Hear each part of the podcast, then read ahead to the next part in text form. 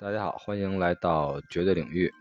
今天晚上依旧是我和二师兄奉献给大家的电影时间。呃，我是红猪。大家好，我是很久很久没有看海的二师兄。嗯，一直是不懂爱情，但是爱看爱情电影的二师兄，这次终于把爱情电影带给了我们，又跟海有关。那么这次电影是什么呢？那年夏天，宁静的海。哎，这应该是一部算是老片了哈。算是老片了，太老了，对吧？和咱们年龄都几乎相似的一部老片了。它是一九九一年。嗯，而且哎，我不不太记得他是北野武的处女作，还是还是说，反正算是很他很早期的作品。他应该是北野武的第三部作品，但确实是成名作了，获了当时在日本以及蓝丝带一系列的奖项，在国际上也是呃声名鹊起的一部电影。嗯，反正我觉得之前应该是。嗯，我我看北野武的电影应该算只有一两部没有看过了，然后《宁静的海》应该算是比较早看过的，然后这次突然因为像刚才说的很久没有看海，翻出来重新看一遍，还是很喜欢。嗯，相信这应该是一部很经典，然后很多人也看过一部电影。嗯，二师兄既然看了这么多北野武的电影，同时二师兄也一直是对北野武导演的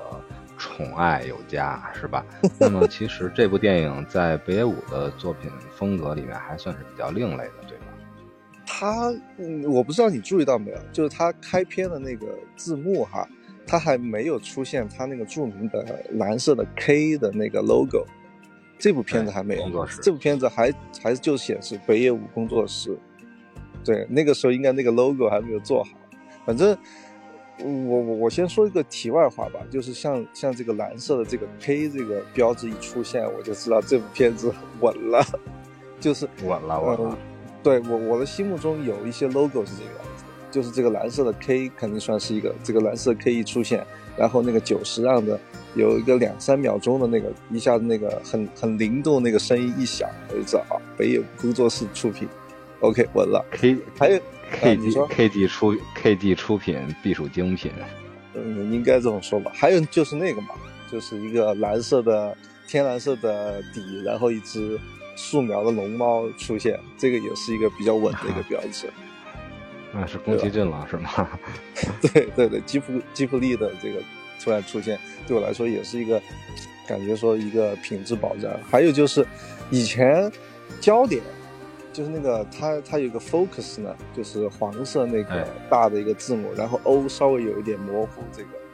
以前对我来说感觉也是一个品质保障。还有原来我也很喜欢，就有我有很多这种电影，它这个 logo 一出来我就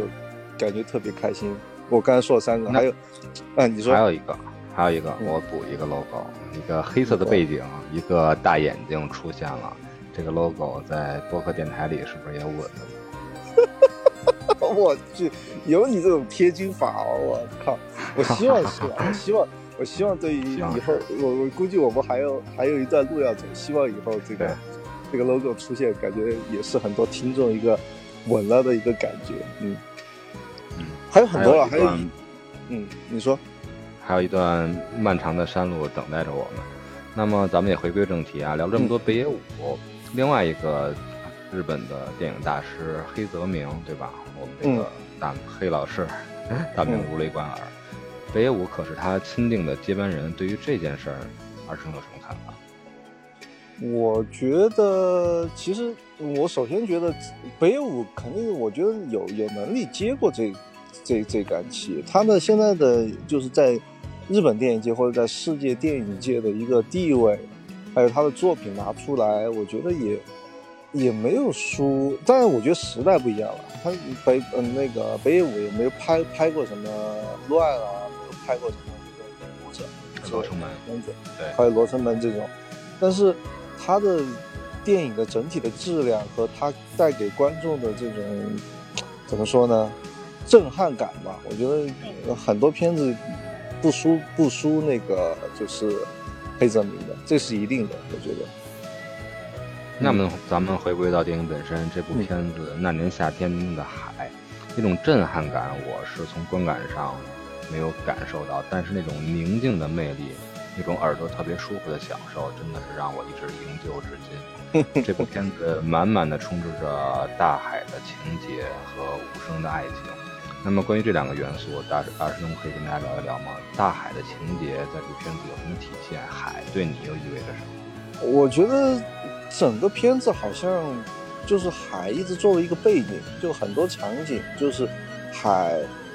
它就在远方，然后是一条蓝色的那个像像是袋子一样远远在那，然后很多很多很多人就在那个这个作为背景的前面，就就发生了他们该发生的这些故事。我觉得海一直属于是一个背景，北舞也是，嗯，他的很多电影其实都有。大海作为作为一个重要的场景，或者是作为一个这个故事的一个背景的因素存在。其实北北舞用海作为它的一个符号，是一个相当重要的一个一个在电影里面的一个存在。我觉得。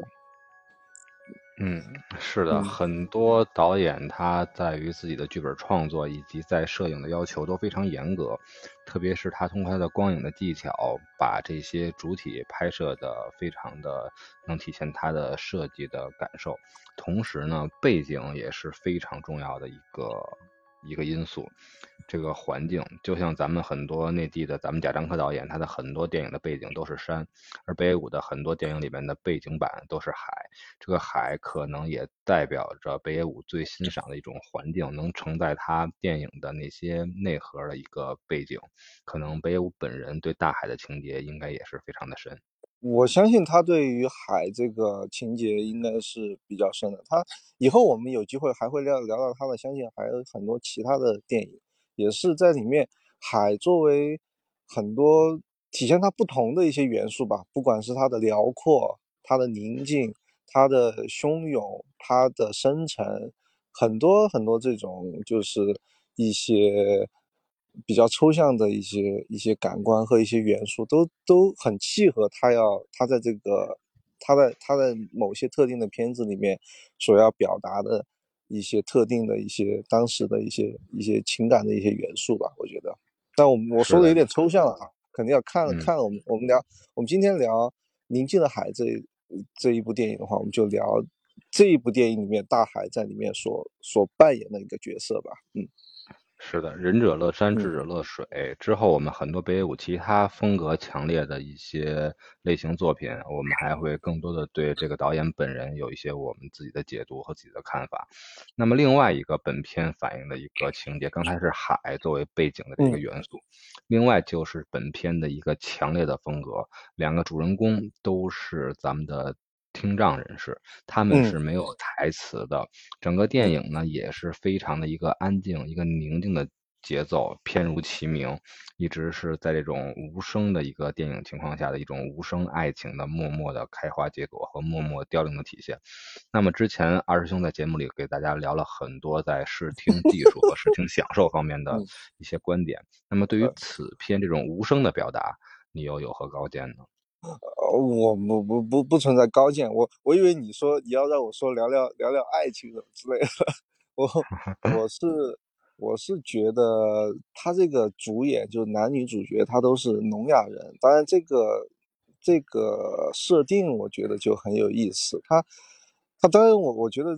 他嗯完全没有影响到电影他的这个情感的一个强度，就说他们两个之间没有一句台词，这个完全我觉得。看电影的观众完全不会觉得有任何问题，甚至我觉得，甚至 说的俗气一点，有点乔布斯那个，嗯，少呃，less is more 的这种这这这种这种东西，在我觉得是的，我觉得电影其实确实是，当你台词少了，或者是你的内容少了以后，你肯定会在其他方面有更多的一些补充，就是在它的画面上，在它的镜头上，在。在就是两个聋哑人，他们怎么去通过自己的方式去去表达情感，对吧？就是那个像很多场景都是，比如他们就是呃刚开始这个 这个帽就傻蛋，他拿着一块破冲浪板就在海里面 扑腾，然后然后他的他的女朋友就就坐在岸边傻笑，或者是或者是茂他拿着一个冲浪板没有办法上公交车，然后两个人通过这种蒙太奇的剪辑显示两个人互相的这种惦念和牵挂，还有后面后面一系列这种就就是两个人。的这种观众很明显可以可以感感感受得到，这两两个年轻人他们对彼此的这种情感是很深的，而且 他这种特别的日本人，我觉得，因为因为我我我不知道红猪哈，就是日本片，它其实特别是宫，嗯不不是宫崎骏，北野武他的很多片子里面其实台词很少的，你看北野武主演主演的这些这些电影，他本人 在里面就是个沉默人。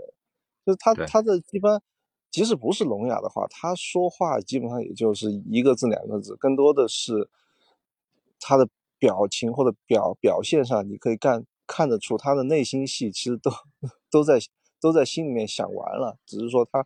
不愿意表表现出来、表达出来。这跟这肯定跟日本的这种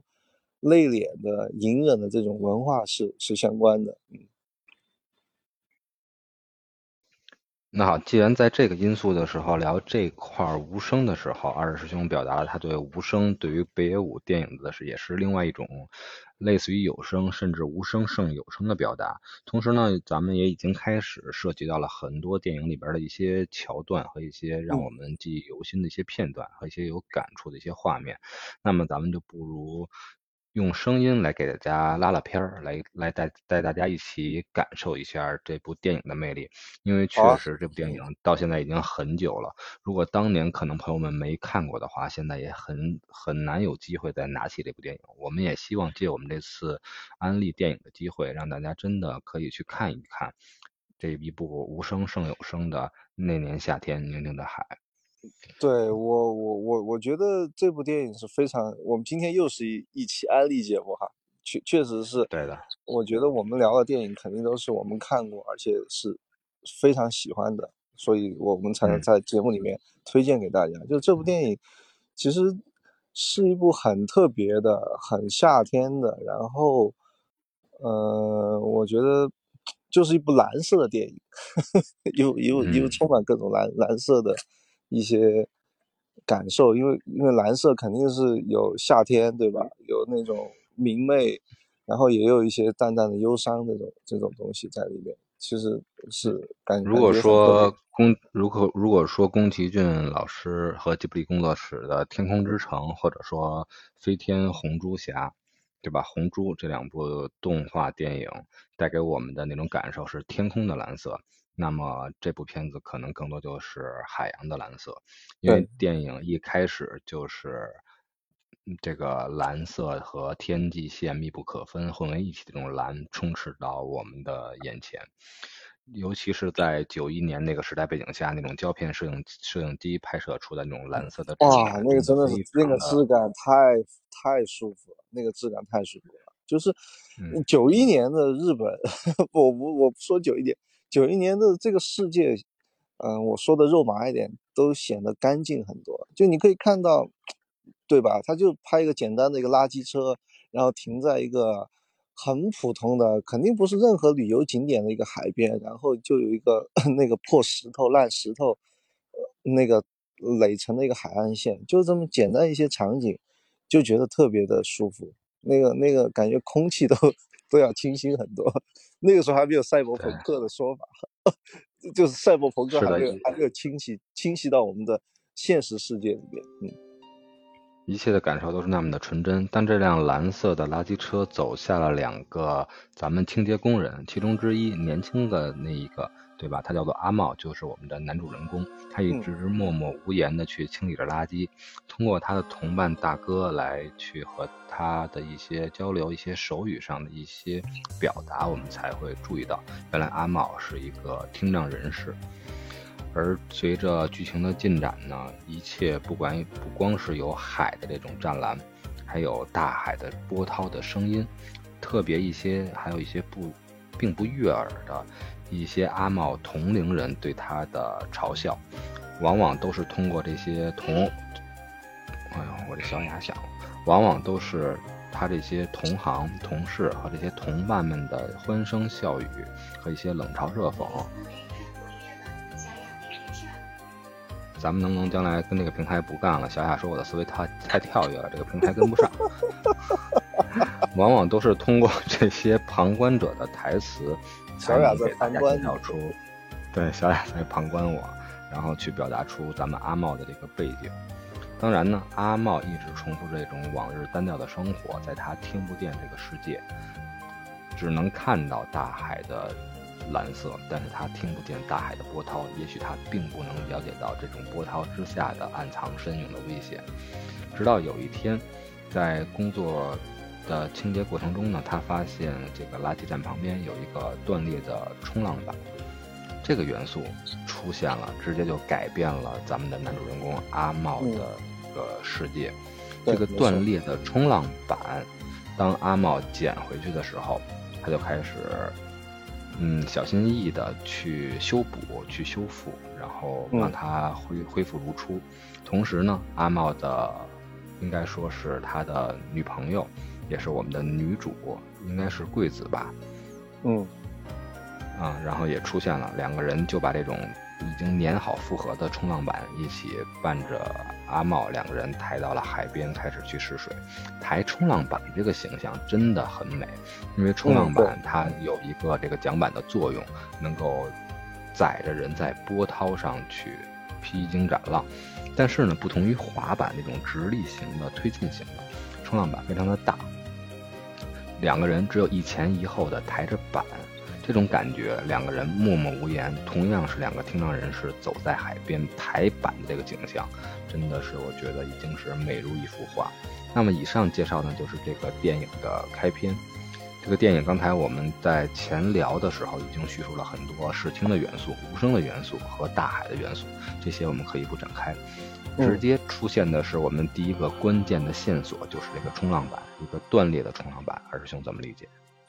我特别喜欢这个场景，其实这个就是电影开篇就出现了，就是阿茂他他作为一个后来我们知道他是一个垃圾清运工嘛，对吧？他在清运垃圾的时候，他突然看到一个作为垃圾的一个已经已经破败了、破旧的一个冲浪板，他在那儿看了很久。那个冲浪板上有一个有一个英文字，我相信大家看看得到，就叫 Blue Bunny，对，Blue Bunny。嗯。我其实特别喜欢这这个场景，就是他镜头来回切了很多，应该有个两三下，就是一会儿是切到这个冲浪板上，一会儿切到阿茂那个。我我们后来会会觉得那个阿茂那个眼神 非常的日本人，非常的，是的，就九九十年代那个日本，我我我我不知道这个演员叫什么名字，我发现他就是长了一个很典型的一个日本人的一个脸孔，一个大和民族的一个脸孔，然后他那他那个眼眼神就特别的。坚定和简单，和就跟一个小孩小孩子的一个眼神一样，然后他就看着那个冲浪板，一直在在那儿发呆。我觉得这种起心动念是，是我觉得是很神秘的，就你莫名其妙你就你就撞上了碰上了这么这么一个一个事情，就跟就跟电影这个后面这个忧伤的结尾一样，觉得这个这个结尾也是一个很很莫名其妙的，就这这个这这么一个悲伤的事情就发生了。它的它的发生和这个电影一开始这个为什么他他会看着这个烂掉断了一半的这个冲浪板就在那出神就就开始思考思索这个都是你说不清楚的一个事情，我觉得太太好了，就就感给我感给我感受很深，就就是现实生活中很多时候也会遇到同样的情况，就是你莫名其妙你突然就喜欢上这个。你莫名其妙你就突然喜欢上那个，因为这个不是你能够决定的，你只能够默默的接受，然后你你把你自己的心血跟时间放在上面。我觉得，我觉得这个这个场景一开始这个这个场景，他他把这个他一开始是走了嘛，对吧？被被他同事想要拉走，嗯，赶快去继续继续搬你的砖，不要不要在那想东想西的。但但是车子开远以后突然停下来，然后。他又跑过来把这个板子拿走，然后这个整个的故事就启动起来了。我觉得这个就是我一开始的理解。嗯，而且二师兄关注了其中的一个彩蛋，他第一只板上面写的是 Blue Bunny，对吧？第二只板后边就变成了 Stone Fox，其实这也是一种阿茂内心的一个变化。另外呢，在红猪看来，可能这个断裂的冲量板就是阿茂本人的一个意志，因为听障人士他和普通人对世界的感知是不一样的。他可能在理解上也觉得，因为在这种障碍上面会有一种的缺失，就像冲浪板一样，并不是一个完好如初的平地斩棘的，而是一只断裂的放在垃圾堆旁边的冲浪板，就像他每日的清洁工作一样，而他不愿意去，或者说他更愿意去去开展一个接近或者想和大海有一个亲更亲密的接触的这种体验。所以他把冲浪板恢复了，也正是因为冲浪这项运动，让他能和朋友们更接近。这个冲浪板的修复不光是通过他手手动的修复，就刚才我聊的那一段，两个人抬着一个断裂的修修复好的冲浪板走在大海边，其实也是他的女友桂子一起帮他修复好了这段之前的。人生两个人开展了更完整的一个故事，也是两个人关系、两个听障人士之间的一种互相关怀和一种互相的补全吧。我有一种这些的看法。嗯。另外呢，刚才也补一下，刚才提到了我们介绍了很多北野武导演，同时呢，这两个呃两位主演的演技和虽然略显稚嫩，他们也尚显年轻，在一九九一年的时候，但是这部片子里他们这种纯真，他们这种这种赤诚更。给大家带来那种，就应该是两种。这个演技我完全觉得没有没有这种问题，这种这种 甚至感觉有点大巧若拙的这种这种这种味道在里面。我觉得就是两个愣头青的这种年轻人特别好。嗯，对，完全和这部电影结为一体，没有任何这种主观的痕迹。之后大家可以再关注一下。据我的这些考究呢，咱们这位男主后来还演了一系列的电影。然后虽然没有太大的波澜，但他也坚持了自己这个演艺的事业。很奇妙的是，咱们这位很奇妙的是，咱们这位女主她真的是出道即高峰，但是却戛然而止。她的第一部电影就是这部《那年夏天，无尽宁静的海》，她同时也获得了日本国内的一个电影的一个最佳的新人奖。但是呢，不知是出于什么原因，还是真的是因为这部电影的结局让他大彻大悟，之后他再也没有参加任何一部电影的演绎。至少我从全网的这种考究上没有发现他的。这个就跟那个一样吧，这个就跟侯孝贤很多选角一样。侯侯孝贤在那个《童年时代》里面，那个那个女女女的就演过他的童年往事跟那个《恋恋风尘》，然后之后好像就。就已经就再也不演电影。杨杨德昌也是，杨德昌，古灵街少少年杀之前那个女女的那个少女，对吧？也是在里面感觉是，呃，感觉特别合适。但之后也就再也没有没有演过电影了。我觉得那个时候你说起来，我真的想到，就是那个时候的电影没有那么紧张兮兮的，比如说要多少预算啊，要多少要什么大明星大咖啊。就感觉很很放松，很轻松，就找到一个合适的一个人，然后也不需要什么明星，就只要他合适，他在他很容易就在电影里面大放异彩，然后就就成就一部经典。我觉得真的。哎，九一年美好的时代，美好的一九九一年是的，就算电影的本质也是这样。其实，在我们看来，电影可能更和摄影有一个共同点，他们都是对时光的记忆。也许很多演员他们演绎的目的，并不是像现在这种浮躁的这种电影市场，为了大红，为了大紫，为了去改变一些现状。对。对。他们也许就是愿意给自己的生命、自己的时光、自己的当时留下一个自己最真实、最美好的一个影像。当然了，如果这些演员、这些导演他们选角，这个演员直接达到了他最初的这个目的，那么他何必要还要再继续重复呢？或者继续再拍一些其他的作品呢？如果自我实现达到了，也许就没有需要再去更多的追求了。就像。《东邪西毒》里面欧阳锋说的一些话，对吧？以前我看到山，我永远都是想知道山的那那另外一面是什么。但是我现在看到山，我并不想知道山后是什么了。啊，扯远了，我们拉回来吧。嗯，啊。拉回来就是之后有一些很简单、很重复的一些蒙太奇或者一些场景，对吧？两个人依旧是每天不同、不停的去抬着冲浪板走在海边，然后阿茂从一个初学者慢慢成熟的记忆的一个过程，而坐在他的岸边的他的女友呢，一直是默默的叠着衣服。很搞笑的是一些情节，包括一些啊。叠错了衣服，后来阿茂上了岸才发现，太好玩了。这个是日本人的这种幽默，我真的觉得。对，还有很多的点，还有很多的点，包括那个冲浪板后边的一个桥段啊，聊到幽默这块北野武的幽默这块冲浪板的这个店长，然后最后。也算是一种优惠吧，把一个新版然后卖给了他们，卖两个很拮据的两个年轻人。最后呢，同时这个冲浪板的老板还送给了阿茂一个报名表，推举他去参加，应该是横滨还是哪儿一个冲浪大赛。对，阿茂回去拿着铅笔。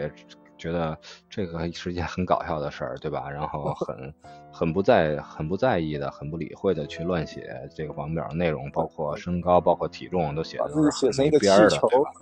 把自己写成一个 气球。对，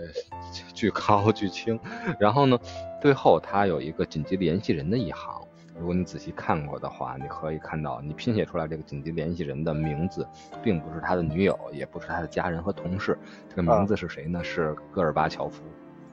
哦，你在联想这部电影的出品时间，一九九一年。对对，这个这个肯定是那个北野武故意。北野武的黑色幽默，是的。嗯，对。然后包括刚才整个的过程，刚才说的重复的这些蒙太奇，然后两个人很多的情节，其实在于我看来的时候，包括当年看和现在看，同样，小雅又打岔了，同样的感，听众，这些都是花絮吧，我也不剪它了。然后 同样的一个感触，本来现在要煽情了，就是刚才二师兄点到了一块儿，两个人去。乘坐，因为滑到很晚，然后他们乘坐公交车回家的这个路上，由于他们的这个板太大了，司机并不允许我我我我觉得，我觉得这这这一段就之前有一个情节，就是他们不是一开始那个垃圾板，垃圾堆里面捡这个板坏掉嘛，对吧？坏掉以后，他们就去买板吗？这对，就开始买板。这个其实是挺重要的一个情节。我我觉得是两点，一个是他们其实是。就小年轻嘛，确实没什么钱，对吧？我觉得，我我觉得这个这个挺挺好的，就是，就是你你没钱，你你买不起什么东西，不是一个什么值得羞耻的一个事情，就是一个很正常的一个事情。然后他们想方设法努力工作，对吧？攒钱，终于可以买到一个板子了。我觉得，我觉得这个这个这个其实挺重要，是什么呢？就是他他其实就用了两块板，对吧？它整个整个片子里面就出现两块板，第一块板从垃圾堆里面捡出来的，但是他一直拿这块板在那个大海里面扑腾，然后跟跟跟波涛汹涌的在那在那搏斗，最后这个板子烂掉了。其实其实有两个这个故事可以有两个两个一下子就就产生一个支线，就是你可能就是他直接就放弃掉了，就就会觉得自己可能不太适合冲浪这项运动，然后。自己其实也付出了一定的努力的，对吧？他他一一直用到这块板不能用嘛，这个这块板已经已经已经就相当于报废掉了。那其实很多时候就可以放弃掉了，就是你你可以给自己下一个结论，就是说我我我不再做这件事情了。就故事可以往这边发展的，但这个故事是往另外一个一个一个方向发展，就是他他决定要做这件事情，他他他在里面。虽然那个时候还没有，我我不记得他在板子上面站起来没有，他真正开始学会冲浪没有，我我有点不太记得。但是他他他决定这件事情对他对对他来说很重要，值得做下去。他要他要付出真正的成本。这这这个成本一开始我们可以看到，好像是我记得那块板子应该是一一千啊一万多日元还是多多少？一万两千日元。对，一万两千日元，他要付付出。一个一万两千日元的一个成本，一开始我们观众会觉得他只用付出这个成本就够了，嗯，但是到了影片的最后，我们会知道他付出了所有，付出他要付出所有成本，对吧？这个其实是我觉得北野武他他想他想他想他有个动人的想要打动打动人的一个一个一个品我怎么说呢？这个话应该怎么组织呢？就是如果说这这部片子有有有一个主旨的话，我觉得就就日本人有个燃的那个文化嘛，就是燃烧的一个燃，你你一定要对把自己给禅宗的对对蜡炬成灰把自己给泪始干。把自己给烧进去，这这这个事情才才有它的美感，才有它的一个一个让让人感动的一个一个地方。我我觉得确实他他买板子这个地方，让我让我想到了这一点。嗯，确实是有一个细节可以印证你这种他对板的期待，改变了他人生的期待和他爱好的期待。就是那个卖板的店里，大家会看到这个板的陈列是有间隔性的，它是新板和旧板穿插的，也就是说电影中出现的中古，对吧？包括我们去日本的时候买一些收藏、买一些手办、一些纪念品的时候，经常会去逛一些中古店。我还以为开始我一直觉得因为价格的原因啊，或者因为其他一些原因会设计成去买这个中古品，但是后来我发现了这个细节，不光是一万两千日元这个事儿，还有另外一个两个人存钱买的版是一个崭新的版，也印证了对二兄刚才的这种对于他内心的一种思想上的一种印证。嗯，对，我觉得这这一点其实后来琢磨的，你一开始看电影不会想到这些，就是一个很普通的一个剧情的一个发生，就是这个板子那个之前那个老的板子坏掉了，他们必须要有一个新的板子。但后来看完整个电影，你你琢磨的话就，我反正对我来说，我琢磨出了刚才我说的那一段那一段观影的感受吧。嗯嗯，那刚才也提到了一点儿的那种泪点的那一个桥段，也希望大家在我们安利的同时，对吧？因为这部电电影，我们不得不去聊一些细节，聊一些它的一些美感的东西，才能安利到大家。但是真的，这部片子之所以感人，之所以浪漫，还有一些很多泪点的情节。那么正好刚才二师兄拦了我一句，那么这个泪点的情节，两我我我公交车这块。的，我觉得完全没有那个是，我觉得这部片子对我个人而言哈，可以全剧透的聊，就就跟那种我们之前聊的那种悬念片，就这部片子完全，我这个肯定是我自己个人的感受，就是你即使知道结尾所有的故事，它还是值得看，它它不像那种类型片，就是就是你一一下子爆了那个悬念点以后，可能会失去很多的乐趣。我觉得这部片子的乐趣，或者它它给我们更多的感受，肯定剧情方面肯定是，但绝对不是最重要的。嗯，所以我觉得，我我们可以能感，我能感受到，对我嗯能感受到二师兄在北野武他们那么喜欢的北野武作品里面，首先就推荐了这部作品他的热爱。那么这部片子毕竟已经三十年，然后那么我们也就毫不保留的去聊一聊一些细节、一些感受。刚才我要探讨这个细节，就是在公交车，对吧？因为板子太大，然后不能板子上车，那么阿茂只能是让女友桂子去乘车先回家，自己拿着板子随着公交车奔跑。当然了，人是追不上公交车的，他跑累了只能慢慢的走着。而桂子在车上呢，大家也会看到很多的细节，一个很强烈的对比，车上充斥着都是所谓的黑衣人。美国的黑衣人，大家这个形象大家都很有感受，对吧？当然都是那些特工，不管是 FBI 的，还是神盾局的，还是那些搞外星人的黑衣人。而日本的黑衣人代表着什么呢？除了黑社会，更多是日本当时的这个写照。一九九一年的日本，我的印象中是应该属于蓝色的，嗯，整个日本的社会，整个日本的流行文化都是属于蓝色的衣服服饰，而黑色代表着日本的公务员，日本的一个体系。这个车里面出现的都是穿黑西装的男子，而他们随着陆续的下车之后，车上只剩下除了司机以外两个人。一个老奶奶一直提醒着贵子，现在车上有座了，快坐下吧，坐下吧。嗯为什么嗯你坐了这么久还不坐下？而嗯就贵子一直不坐，一直不坐的原因是什么呢？因为坐下他就看不到窗外了，只有站起来他才能回过头看过窗外。窗外哦，你是这么理解的啊？对你，你我是这么先说，你理解的，一直一直我我随车奔跑的她的男友。嗯，啊，我是这么理解的，那二师兄是怎么理解的？我觉得你这个也有道理，就像一直想看的那个，就阿猫有没有追上他吧。我的理解就是，其实他想跟阿猫一起站着呗。就我觉得我的理解就是一个两个小年轻就是要同甘共苦的那种感觉，就是那他觉得他他坐着就因为因为嗯 那个自己男朋友都还在跑着呢，他坐着有点不太合适。我我如果说你这个观点是，如果你这个观点是对的话，对吧？是电影里有所体现，在阿茂冲浪的时候，他也经常在岸边的冲浪板上做一个旱地冲浪的动作，证明你的理解是对的。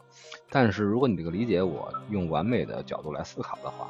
那么阿茂在车下奔跑，他为什么不在公交车里只是站着呢？为什么也不在公交车里奔跑起来刻舟求剑一下？是他那个他有什么搞笑艺人？我是因为因为我看过一些这种，就是它是一种老一辈的情感。这就这就提到另外一个我很喜欢的一个中国中国作家汪曾祺，他他写过一部很很小的一一部短片，就叫《大闹记事》，里面就讲了一对小年轻，然后就是属于都是苦命人儿，但是相当于是苦命鸳鸯，让那个男朋友。被打了，相当于是就就被就被那种黑社会嘛，那种打了以后，然后就用那种土办法，就要就要把这个已经昏掉这个小小小男孩给救救起来，就需要刮一点那种老的那种尿桶，原原来就是那种大小便都是那种用桶来接的嘛，尿桶上面那种尿碱，因为它那个有氨吧，我我的理解是有很大的刺激性。就刮一点这个尿碱，然后用水化开，给这个小男孩给灌下去，让让这个气可以一直把把他给激醒。因为很这个这个东西肯定是很难受的嘛。然后他们这个灌的时候，就把剩了一点点这个尿碱水，就放在旁边。啊，这个小女孩，这个小女孩看了一口这个水，然后她端起来尝了一口，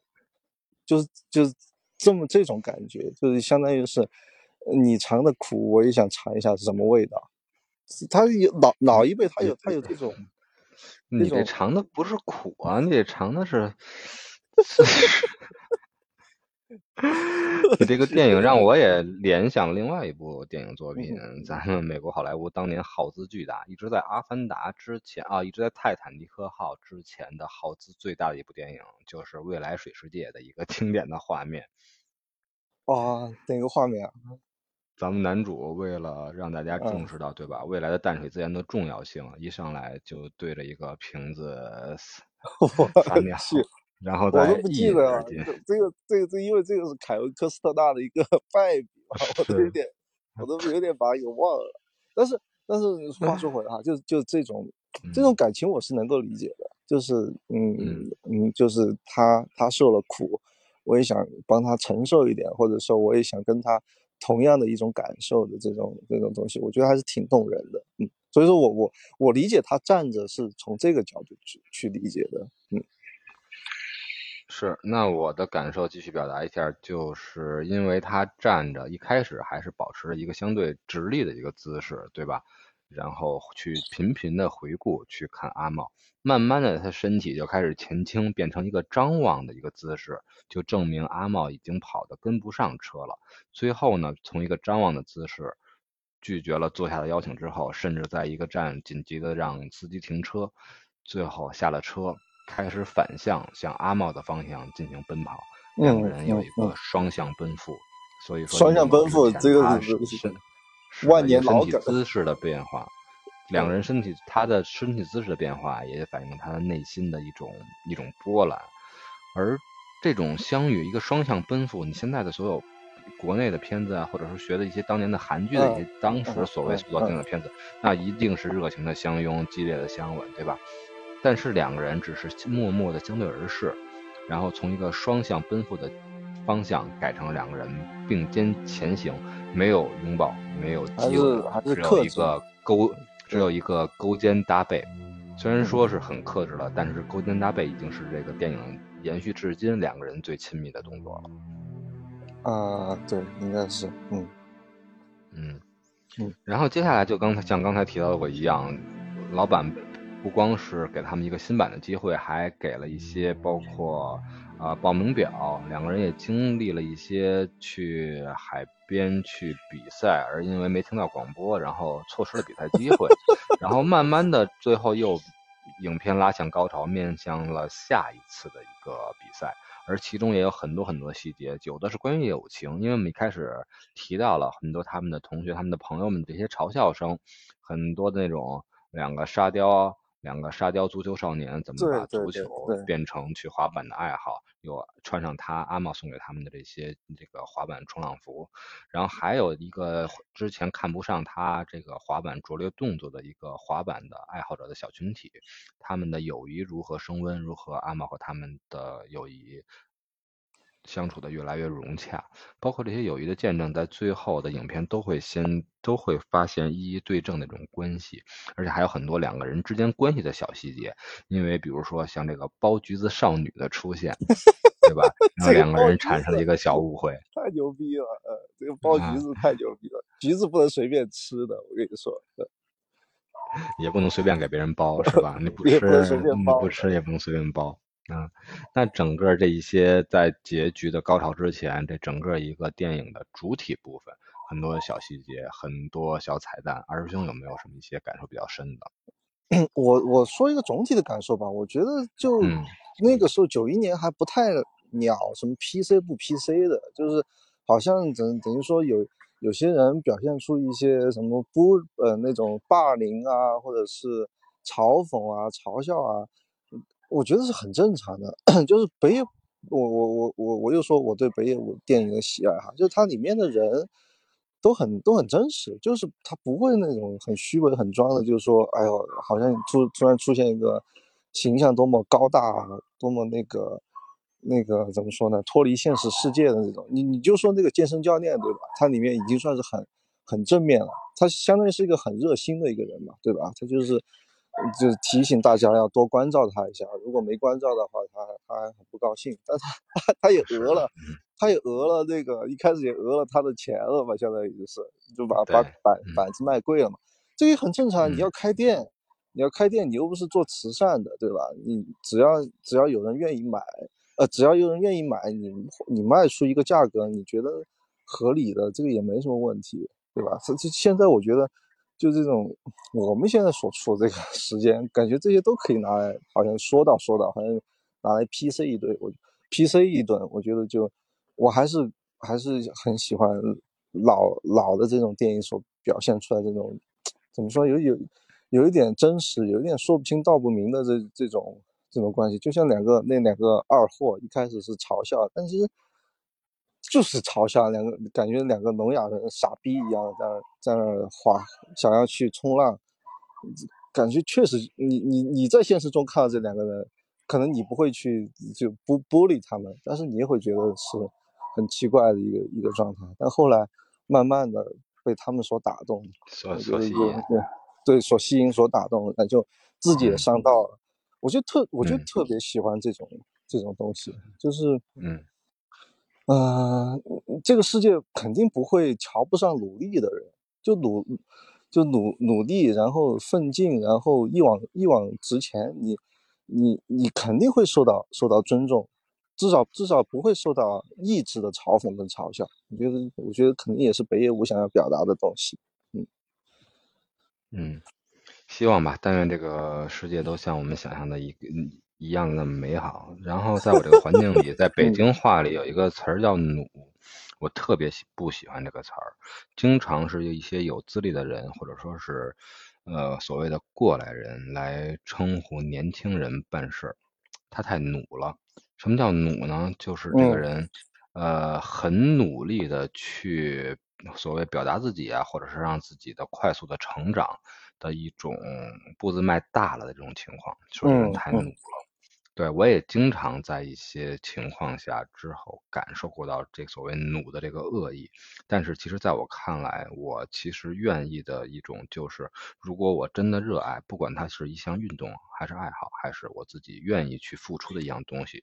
我觉得努不努，别人说我努不努，我都并不在意，我只愿意更纯粹的去付出我的热爱。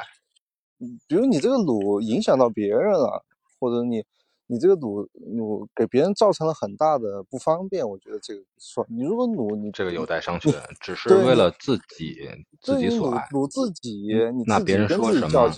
别人说什么那有什么关系呢？对啊，对吧？对啊，这个是完全是不重要别人的问题，嗯，对，不重要。所以说这个电影里面，北野武也表达了他的一些对比，之前嘲笑他的那个两个搞笑二人组，后来是多么搞笑的，也开始从事了这个滑这个冲浪的这个这项运动，而两个人这种搞笑的情节。也是一直一点一点的去在成长，而对他们帮助最多的，特别是最重要的，因为冲浪这项运动，我们永远不要看它上面的动作是多么的刺激，更多的其实冲浪像滑雪、像其他运动一样，它其实像潜水也一样，它们都是一个极限运动。之所以被称为极限运动，不光是体能、体质上的挑战，也是一种生命上的一种挑战。所以说呢。极限运动一定要有专业的设备。两个人也是去凑钱买了块板就下水了，但他们并没有这个所谓的这个冲浪衣。如果遭受到失温或者是堕水的情况下，没有冲浪衣的话，他们是会非常危险的。最后给他们虽然是一件旧的冲浪衣，那给他们这件旧的冲浪衣的人是谁呢？就是他们之前嘲笑的阿毛。对他都是对比，都是互相帮助这种，嗯。挺好的，嗯，这个对比就是让我会想到很多的东西，就像前一阵儿，去年一部日本电影在国内也上映了，在所谓的文艺片的小众群体里面也掀起了轩然大波，也这部片子一下就冲进了国内的所谓的豆瓣的二百二百五 top 二百五，这部片子就是《花束般的恋爱》，就像这部《无声的海》里面这部主要的情节一样。花束般的恋爱也反映了一对男女，一对年轻的男女，他们之前的这些所谓的这些很多经历的美好，虽然说很平淡，但是一切都有一种美好，有那种日本樱花式的美好。但无声花束般的恋爱的结局大家都知道，是两个人从双向奔赴变成背道而驰，平平淡淡的相处，热热烈的相爱，最后又平平淡淡的分开，一切都没有出错，谁也没有出错，仿佛错的是他们之间纠葛的命运，或者是那个环境。所以说，在这部片子我再重看的时候，我觉得他们之间相处的可能。他们没有那种欢声笑语，越是平淡，我就越会感受，并不像国咱们中国那种传统的审美观，平平淡淡才是真，平平淡淡会安安稳稳的过一辈子。我觉得越是这种平淡，我就越感觉这部片子的结尾会给我带来巨大的冲击。果不其然，在后来的一个冲浪的时候，按照电影的节奏，把全片拉向了高潮，高潮拉得越高，那么低谷就会影响的越深。高潮就是这次在横滨的冲浪大赛上呢，在 B 组的比赛之中，阿茂也获得了非常好的成绩。嗯，因为在我之前参加过的一些体育性质的一些运动性质的一些比赛中，A 组和 B 组的分级。对吧？电影里也有 C 组，大概是并不是像足球的 A、B、C 组、D 组小组赛的这样一种分级，因为你发现他们 A 组比完了，B 组比完了，直接就是上台领奖了。所以说呢，A 组和 B 组它是一个专业线的一个分级，可能 A 组大家看到他们的动作都非常的专业，非常的对我我我我我我觉得这一段就特别的好，就是它有一点纪录片的感觉，因为你想嘛。那个浪，他不可能是导演能够相当于是能够让他怎么怎么你怎么来打过来，然后对啊，你你整个这个那个那些选手，我相信也是专业选手，他在那儿表演整个冲浪的那个感受，其实拍了应该有有个两三分钟的，然后也是一个一一个对切，就是那些更更牛逼的、更专业的那些冲浪选手在浪里面就是驰骋那个动作，那个美感都。然后就拍，就镜头在转换，就是又拍了阿茂脸上那副羡慕的那个表情，就感觉自自己的目目标，嗯，那些人真好啊！我也希望，我也希望能够变变成有一天能变成他他那个样子，就感觉他 他在这个冲浪这个里面又陷得更深了。但是整个整个感受你会很你会很美好，就是观众也是，你看着阿茂那个羡慕的眼神，你在看那个那个在浪里面那那些。美美丽的那些运动的那些画面，你会觉得确实这个冲浪是值得值得去做的一件事情，就特别的好。嗯，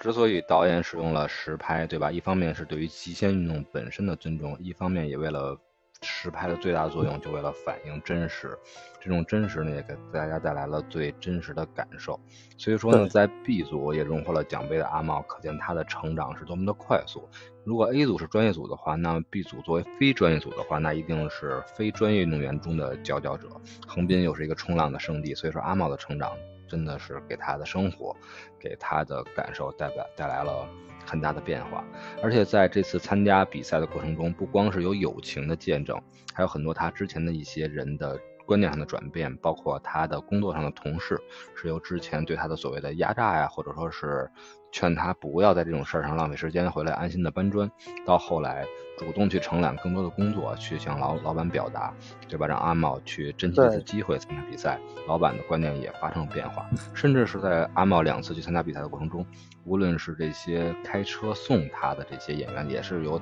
当时日本的一些大明星来客串的角色。哦，是吧？的这些搞笑的一些，嗯，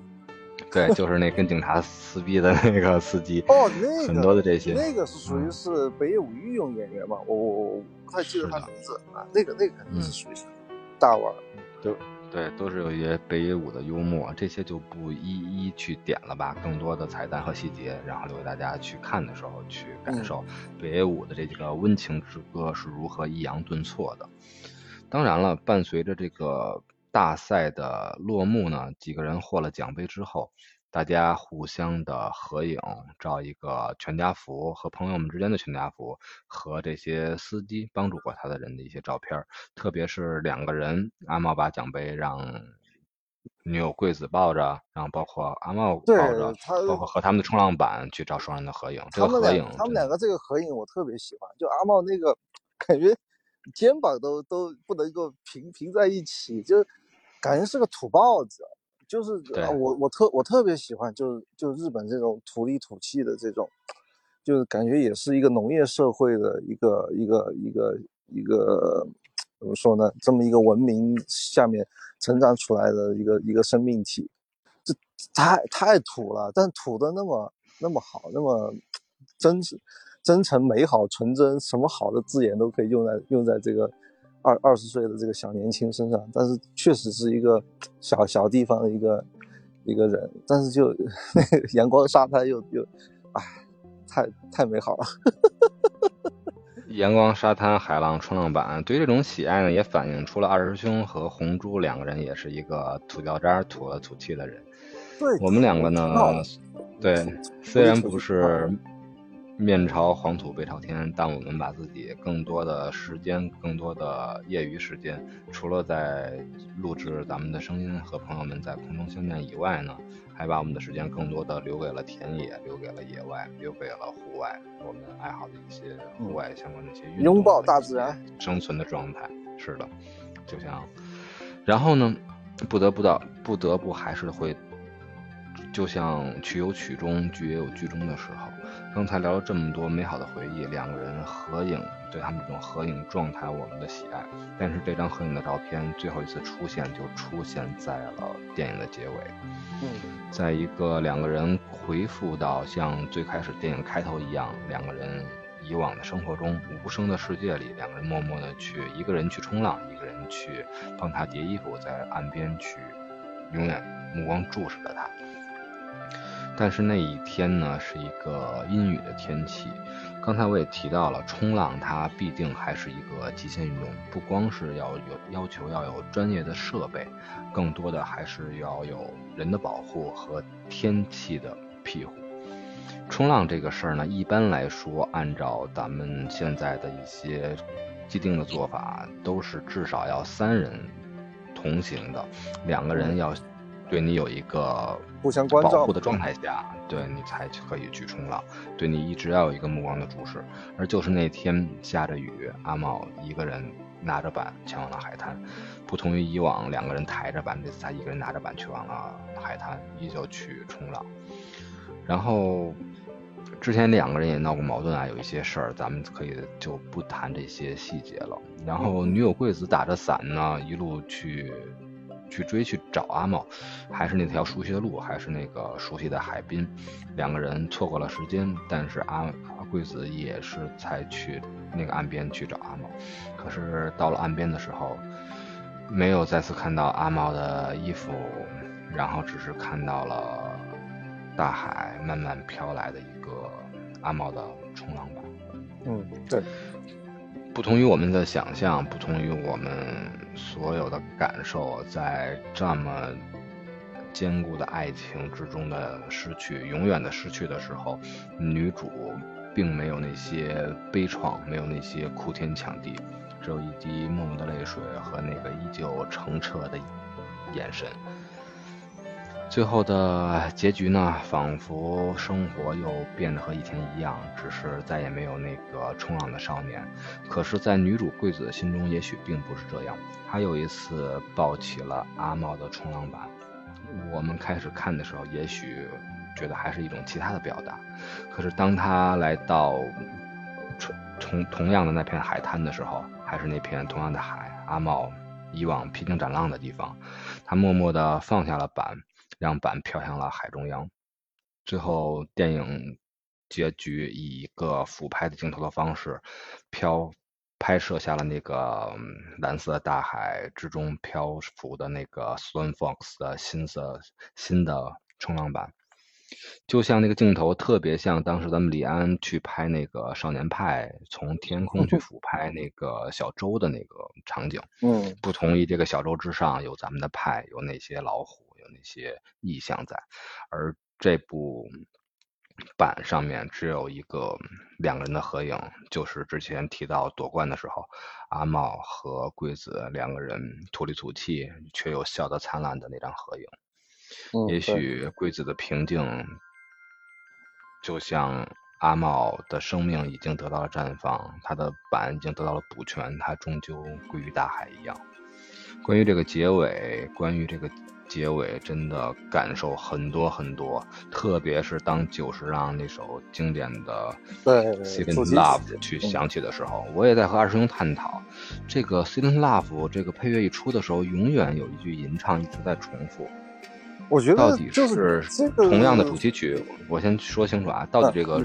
他吟唱的内容是和主题曲的名字一样，是唱的是《s i l e n Love》还是《西尤那拉》呢？我当时因为他这个声音声线太低了。我难以分清，而且两个词组虽然一个是日语，一个是英语，音节又非常的类似，到底是哪一个，还是故意含混的让大家解读不清呢？二师兄是怎么看？我觉得这就挺好的，你解解读不清，我觉得没有必要搞得那么清清楚楚的。我自己的觉得哈，就是你如果第一次看这部电影的观众，我相信就会有这个感受，因为这部电影的配乐是久石让做的嘛，久石让就是太牛逼了，就是他。他音乐的解读可以是多重的，我相信一开始他们两个就是一起扛着板子走向海边的时候，有想过这个音乐，他肯定是一一种感受。当 这个结尾，这个这个忧一这个悲伤的事情发生以后，同样想起这个音乐，肯定观众的感受，听到这个音乐会有跟第一次听到这个音乐完全不同的一些理解和感受，就跟就跟。你开始看到大海，肯定那个那个阳光明媚那个感受和和发生这件事情以后，这个大海显得会比较阴沉，会显得这个蓝色会显得比较深，靠靠近黑色的那种感觉。它它一定是随着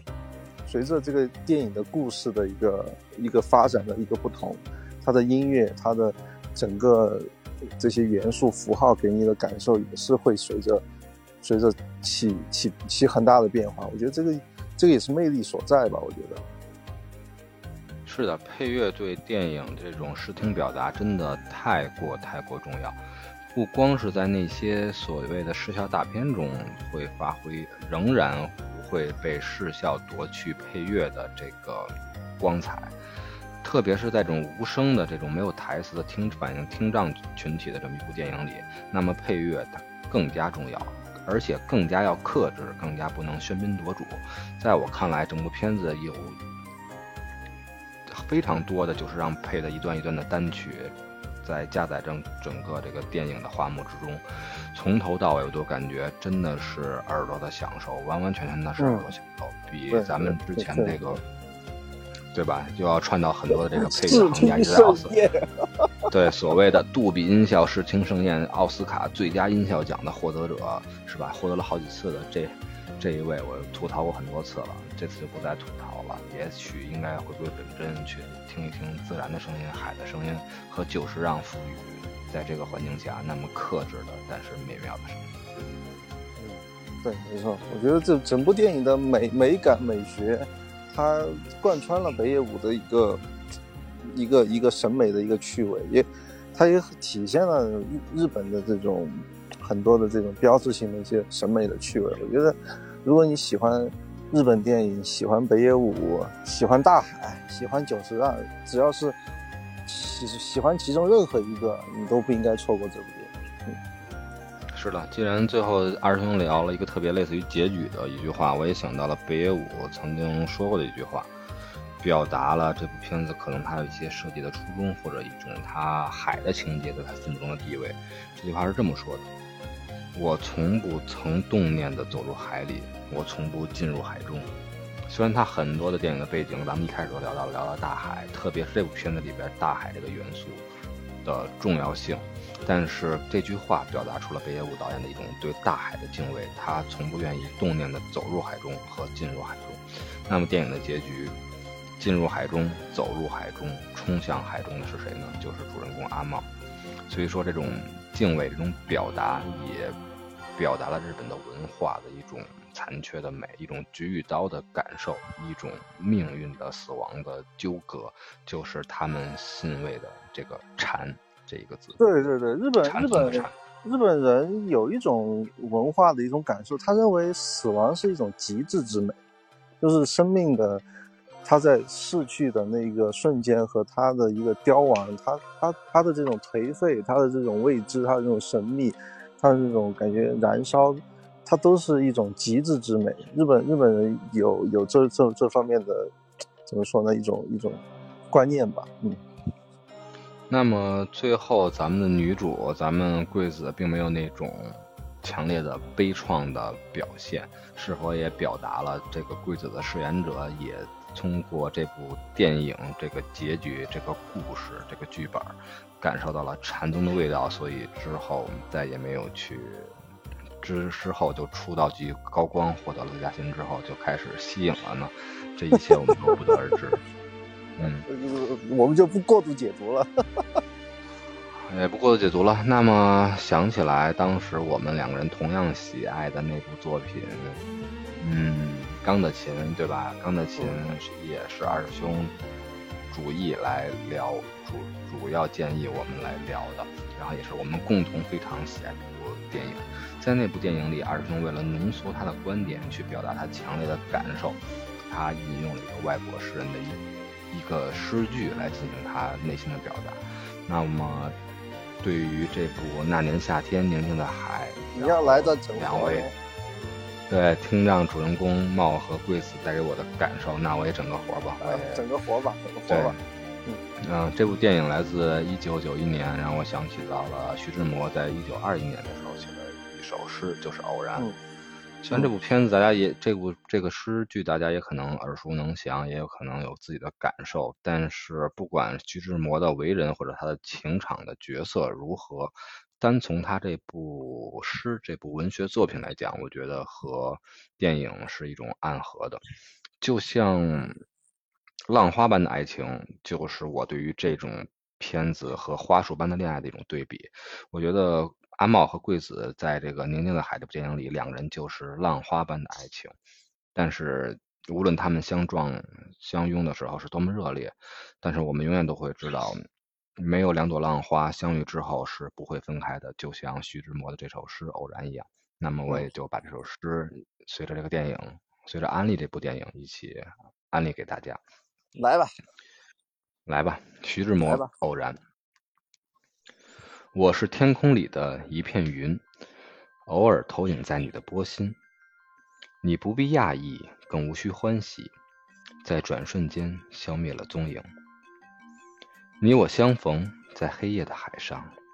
你有你的，我有我的方向。你记得也好，最好你忘掉，在那交汇时互放的光亮。好，就这么简单的两段。概括起来就是，没有两朵浪花相遇后不会分开。嗯，挺好的。志摩哥还是不错。这种，志摩哥，志摩哥这个人就不就就不多聊吧，以后有机会咱们再去。以后聊聊飞机的时候再聊 他。嗯嗯好。飞机是今晚的康桥。那么最后呢？最后也打一下分吧。咱们一如既往的结束。通过打分今天是你先还是我先啊？应该是上次上次咱们聊聊呃 Nope 的那一期是我先的，对吧？嗯，哦，那就我先的，二师兄先来，我打八分。不用说理由了，因为我也打八分。那就八分吧。八分的话，是不是咱们俩打电影目前单从咱们俩打分真的是非常高的一期了？应应该该是的了。比钢的琴稍微差一点吧。我记得钢的琴你打八点五，我打八分。哦，钢对，那钢的琴最后是八点三分，然后南天台心宁的海都打八分的话，嗯，嗯也非常高了。毕竟是七点五分，是我们心目中一个佳片儿的及格线吧。虽然说及格线，但确实反映了我们一些苛刻的态度。对我觉得七点五应该是及格线不多。应该是七分七七点五应该是及格线。我觉得低于七分，我们估计也不会聊，或者就就是在在在聊其他电影的时候碰一碰这个电影就行。主要聊嗯电影，基本上都会都至少是七分七点五的样子。好，吃饭八分饱，电影看八分。希望大家继续关注、收听、订阅我们的绝对领域，听红珠和二师兄跟你多聊一些八分饱的电影。感谢收听，我是红珠。我是二师兄。